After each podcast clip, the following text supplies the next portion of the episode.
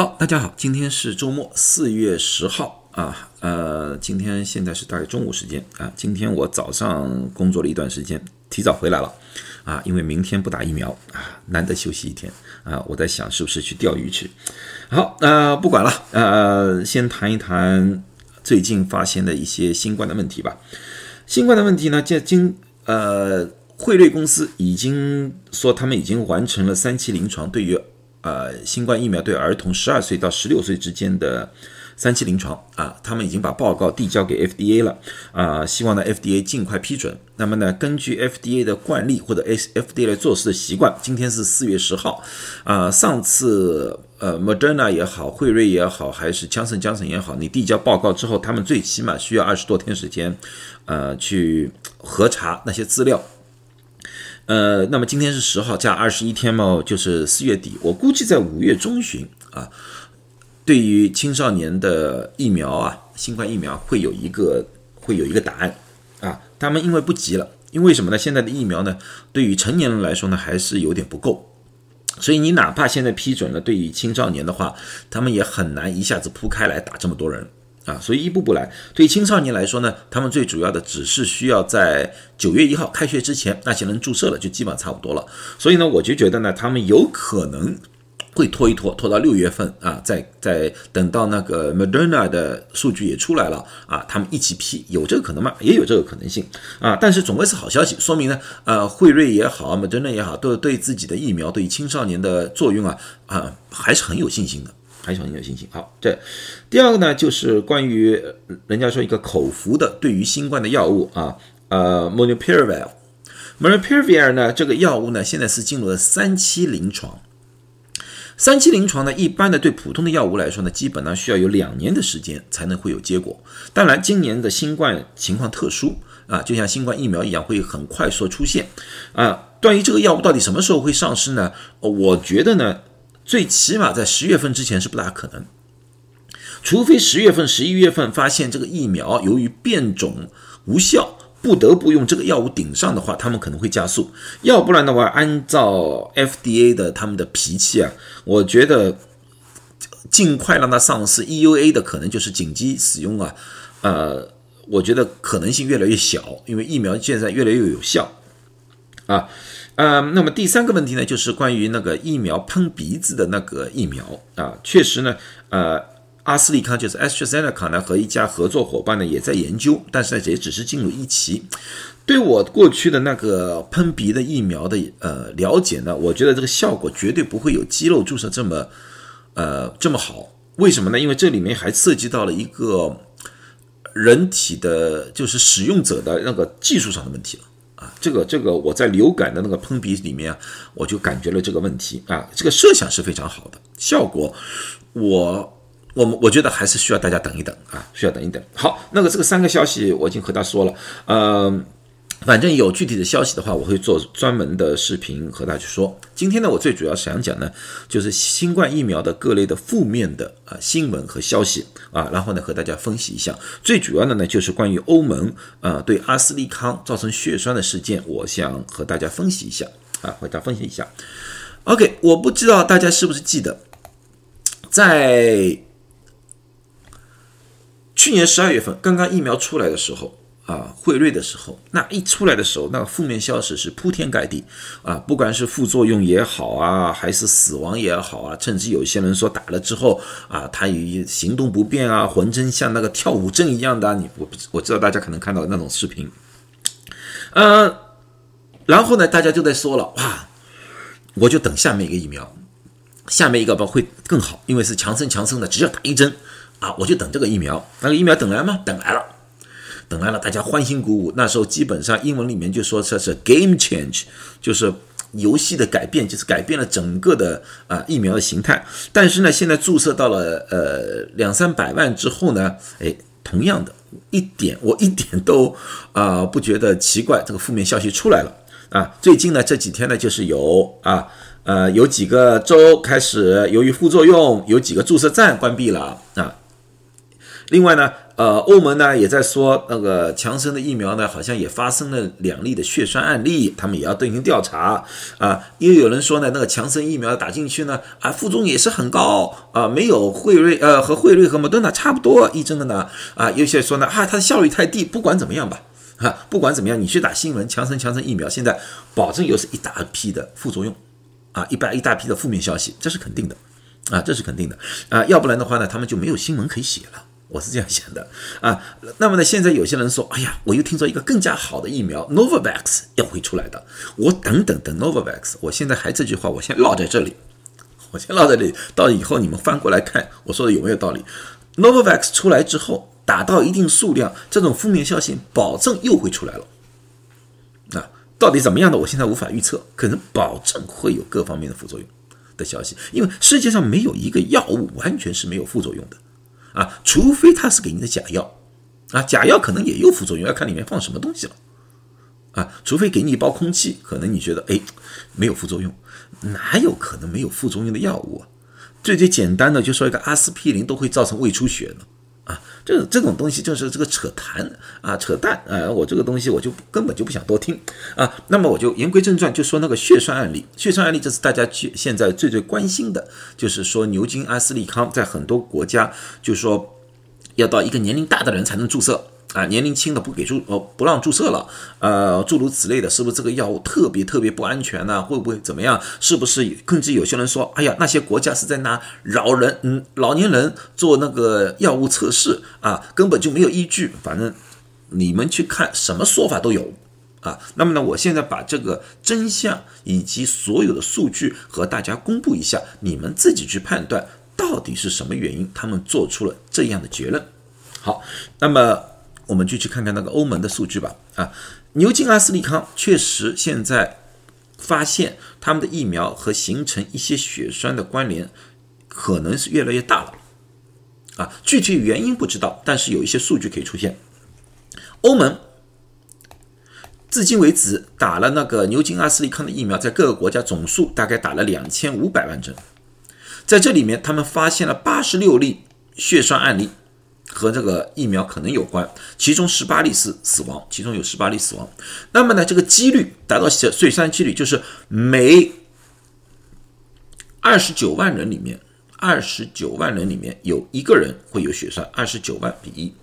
死亡率呢，是一百四十万人里面有一个人会由于这个血栓而死亡。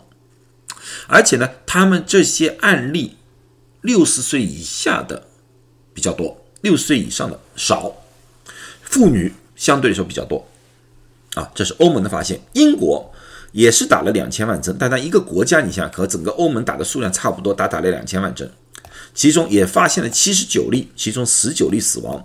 他们的发病的几率是二十六万人里面有一个，死亡率是一百一十万人里面有一个。那么这两个数字基本上大家已看到了，这个两个很接近，我觉得基本上是在这个范围之内。啊，这个范围之内啊，说明说这个牛津阿斯利康引起血栓是有这个可能性啊，不是完全没有依据的啊。但是这个概率，从这个概率来说的话，和普通人群，就是说你不打疫苗，普通人群的概率，我觉得反而要低一点，或者是相差无几。一般普通人一年里面。每一千个人里面有一个人会造成深度静脉血栓，由于各种各样的原因，每一千个人里面有一个，这是每年呐，不是每个月。这个数据，这些数据是三个月的数据，啊，三个月的数据，这个大家需要需要明白一下。所以说，从这个数字来看，产生血栓的概率其实并不比普通大众高，但是它出现的血栓是有一个特别的特性。和静脉深度血栓有一点不同，因为它的血栓是血小板减少同时产生的血栓，这个一般来说的话是药物诱发的一种血栓来的。啊，我们经常我们过去可以看到的也是罕见厉害，是用肝素啊，heparin 可能会出现这个情况，啊，非常罕见。我在这做药剂师已经做了二十多年。已经做二十多年，我在我的职业的生涯里面，我只看到过一例，这这样的情况，就是由由于肝素 heparin 引发的呃那个血小板减少而引发的血栓的现象，我只看到过一例。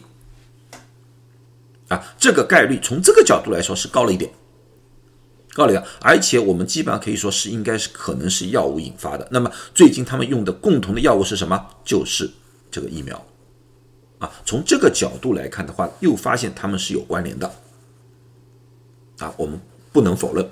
啊，到底具体是什么原因需要研究？到最后我会大致的分析一下我的推测以及各个医学界的一个推测。但是。我们那应不应该因为这个而停止这个疫苗呢？那么我们要看一看这个疫情的情况啊。我已经说了，英国打的那个疫苗的数量已经和欧盟整个欧洲打的差不多。那么我们看看看，这是法国、德国、意大利，他们疫苗速度都不快，绝对没有英英国快。他们有了第三波，而英国。他们打的数量很大，你看，他第三波没有出现，这就是疫苗的好处。不完全统计，在过去三个月，由于英国疫苗注射速度大大增加，估计在英国这个小岛上面已经挽救了六千个人的生命，也就是说，六千个人不会因为新冠而死亡。那么大家对比一下，英国由于血栓。而死亡的人数是七十九例，但是我们挽救了六千人。这个如果从医学的广义角度来说的话，我觉得是合算的啊。但是对于个人来说的话，当然我们不希望有任何一个人因为疫苗而死亡，这是肯定的。从所以说，我们要找的是要找到解决这个问题的方法。而并不是非常盲目的把它所有停止，所以欧盟进行数据分析之后，它也没有完全停止了，它改变了策略，它改变了什么策略呢？他们说好，我就让六十岁以上的人打，为什么？剑桥大学做了这个统计表格，旁边这个地方是说打了。牛津阿斯利康疫苗之后可能造成严重血栓的概率，年纪越轻概率越高，年纪越大概率越低，因为这是根据现有的那些血栓人的年龄，它来区分一下。啊，然而呢，得新冠蓝色方面是得新冠严重需要住院的人的概率，年纪越轻概率越低。如果在低风险地区的话，举个例子，那个地方没有新冠数量很少很少的地区，那么呢，你看在四十岁以下，四十岁以下那个风险，两者的风险基本上很接近，差不大多。但是超过五十岁以上不一样了，得新冠、新冠严重新冠的概率远远超过得血栓的概率啊。这是低风险地区，中度风险地区也是同样，但是他们两者之间的对比差异越来越明显。到高风险地区，那完全是遥遥领先了，就是得新冠的那个严重症状遥遥领先了。那么现在欧洲属于哪个阶段呢？欧洲不是低风险，欧洲现在是属于中度到高风险地区了，中度向高风险里面。所以说，他们觉得五十岁以上或者六十岁以上，那个每个国家他们的评估不一样。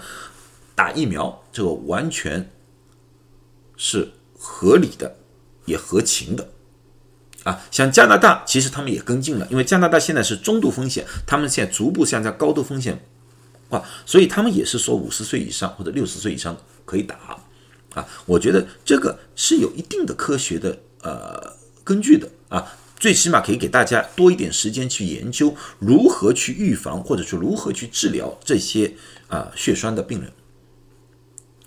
这个我觉得呃可以理解，也是很正确的一个做法，并不是人家说啊，我们把老人去当一个试验品去试验，并不是，他们是有理论和数据上的根据的。好，那么这些血栓到底是什么原因引起的呢？现在我说没有一个定论，但是呢，医学界有几个方面的考量。第一个呢是病毒蛋白本身的特质。大家已经知道，新冠病毒会引起血栓，这个在去年新冠刚刚开始的时候，已经大家已经知道了，在意大利那个时候已经知道了啊。那么会不会是这个病毒我们呃疫苗所产生那个 S 蛋白，会不会这个 S 蛋白本身诱发了体内的这个情况呢？啊，有些医学家觉得不对，有些医学家说有有个可能，为什么呢？现在所有的疫苗或多或少都发现了这个血小板减少同时引起的血栓，数量都不多，都比那个阿斯利康少啊。像像那个呃，英国他也发现了三例惠瑞造成的这样的一个这种血栓，三例。啊，和七十九例不能比，呃，在欧盟发现了，也发现了两三例是由强生疫苗引起的这样的血栓。Moderna 我还没听说，我如果说有，我也一点也不觉得奇怪，啊，所以这一方面他们是这样怀疑，是不是这个疫苗产生的蛋白而引起的这个病毒的一个自己的一个特性来的，啊，这是第一点，啊，那么第二个就是个人的免疫系统里面自身已经有问题了。啊，这批人可能在免疫系统里面有一些免疫缺陷，所以造成了这种血小板减少，然后造成了这方面的血栓。啊，这个也有可能，这个研究起来就比较困难，因为这个需要有一种基因分析，看看这几这些人里面基因是不是有一个共同点，这个需要很长时间。啊，第三个，由于是由于年轻的女性相对就比较多，那么他们家就怀疑会不会是些药物引起的，特别是避孕药，因为我们知道避孕药是会造成血栓的，它不大会造成血小板减少，但是会造成血栓现象。那么会不会是避孕药混合在里面造成的一种现象呢？啊，这个也是值得大家看的一个问题。另外呢，还有一些医学人士。他们认为这个和注射的方式有关，这是什么意思啊？对吧？因为我们知道现在的疫苗基本上是注射在肩膀上的。这个我有这里一个图，这个是人的人的肩骨、肩胛骨啊。这个肩胛骨这个地方就是那个肩胛骨的那块肌肉啊，这块肌肉。一般的针呢，我们是这样打进去的，打到肌肉里面，到了肌肉里面之后呢，让这个肌肉里面啊产生抗体。啊，这是一个正常的一个情况，所以呢，你会在这里经干产生抗体的同时呢，你这里就会有酸疼啊、呃胀疼啊、特特别红肿的现象。但是如果说，如果说那个打针的，呃那个人员技术不过关或者马虎了一下，他如果那个针打的低了，在这个肩胛的下面这个地方就有一根血管。它完全有可能把这个针直接打到了血管里面去。那么呢，这个疫苗不是在肌肉里面产生抗体，而是变成了在血管里面产生抗体。那会不会由于血管里面产生了抗体而造成了这个血栓呢？这个也值得研究，也值得研究啊。这个概率很低，因为这个一般需要注射的比较深，而且注射比较低才有。可能出现，那么也符合现在我们看到了这个案例出现的并不是很多。啊，也可能是一丝的疏忽，或者说呢，那个人的血管它本身天生的长的位置有点不一样，一般的人是在这个肩肩胛骨的下面。啊，有些人可能那个血管可能长得高了一点点，有没有这个可能？就完全有这个可能性，所以这四个是我们医学界在研究和看的一个可能性。啊，现在没有定论。那么，对我们个人来说，应该怎么办？第一个，如果说你是在欧洲国家，如因为美国我们还没有用阿斯利康的疫苗啊，如果你是在欧盟国家或者加拿大或者哪些国家是在用阿斯利康的啊，听完我这个视频之后，或者你转发给那住在那边的亲友的那个视频之后，第一点，你们要考量一下自己有血小板减少症的可能性。啊，有没有家族史？过去有没有血小板减少症的这个情况？诸如此类的啊。过去我做过一集那个关于血小板减少症的，你们也去可以看一看。血小板减少症的最主要的那个情况，就是可能会有莫名的淤青啊，或者说那个呃鼻鼻子出血、口牙龈出血不止，或者嘴巴里面有血泡，这就是血小板减少症的症状，那么马上就医。另外一种呢，就是说头疼，一般打了疫苗都会头疼，但是一般打了疫苗的头疼基本上都是两天到三天时间。如果说你的头疼超过四天，或者说在头疼的同时伴随了一些其他症状，视觉模糊啊、重影啊这种情况啊，那么尽快的找医生看一看啊，这个就有可能是一些血栓在脑部的作用了。啊，这个可是千万千万不要第一天头疼就去找医生啊！第一天找医，这是很正常的一个疫苗的副作用。可是，一般三七十二小时会过去。但是，如果说四天以后还会持续性的，或者说越来越严重了，找医生看一看。好，这是我的对大家的一些忠告和对他一些建议啊，希望对大家有效啊，有用。呃，如果觉得有用呢，订阅我的视频，因为下一次呢，我。终于下了决心，我下一次我会谈一谈中国疫苗的一些问题啊，一些问题，一些或者说呃澄清一下呃一些数据上的一些一些调理一下，因为上次我做了那个呃。疫苗护照的事情呢，引起了不同的反响啊，不同的反响，有些挺挺有趣的，可是有些呢，我觉得还是很有道理的，很有道理的。那么现在数据有一点多了啊，我过两三天呢，我把数据全部整理之后呢，和大家详细说一说，从一个医学的角度详细说一说，撇开政治，我一我还是就要撇开政治，好不好？好，呃，希望大家都健康，希望大家都早点打到疫苗，还去打了疫苗之后都健健康康的，快快乐乐的，然后呢，可以高高兴兴的。有一个好的春假或者一个好的暑假，好，就这样了，谢谢。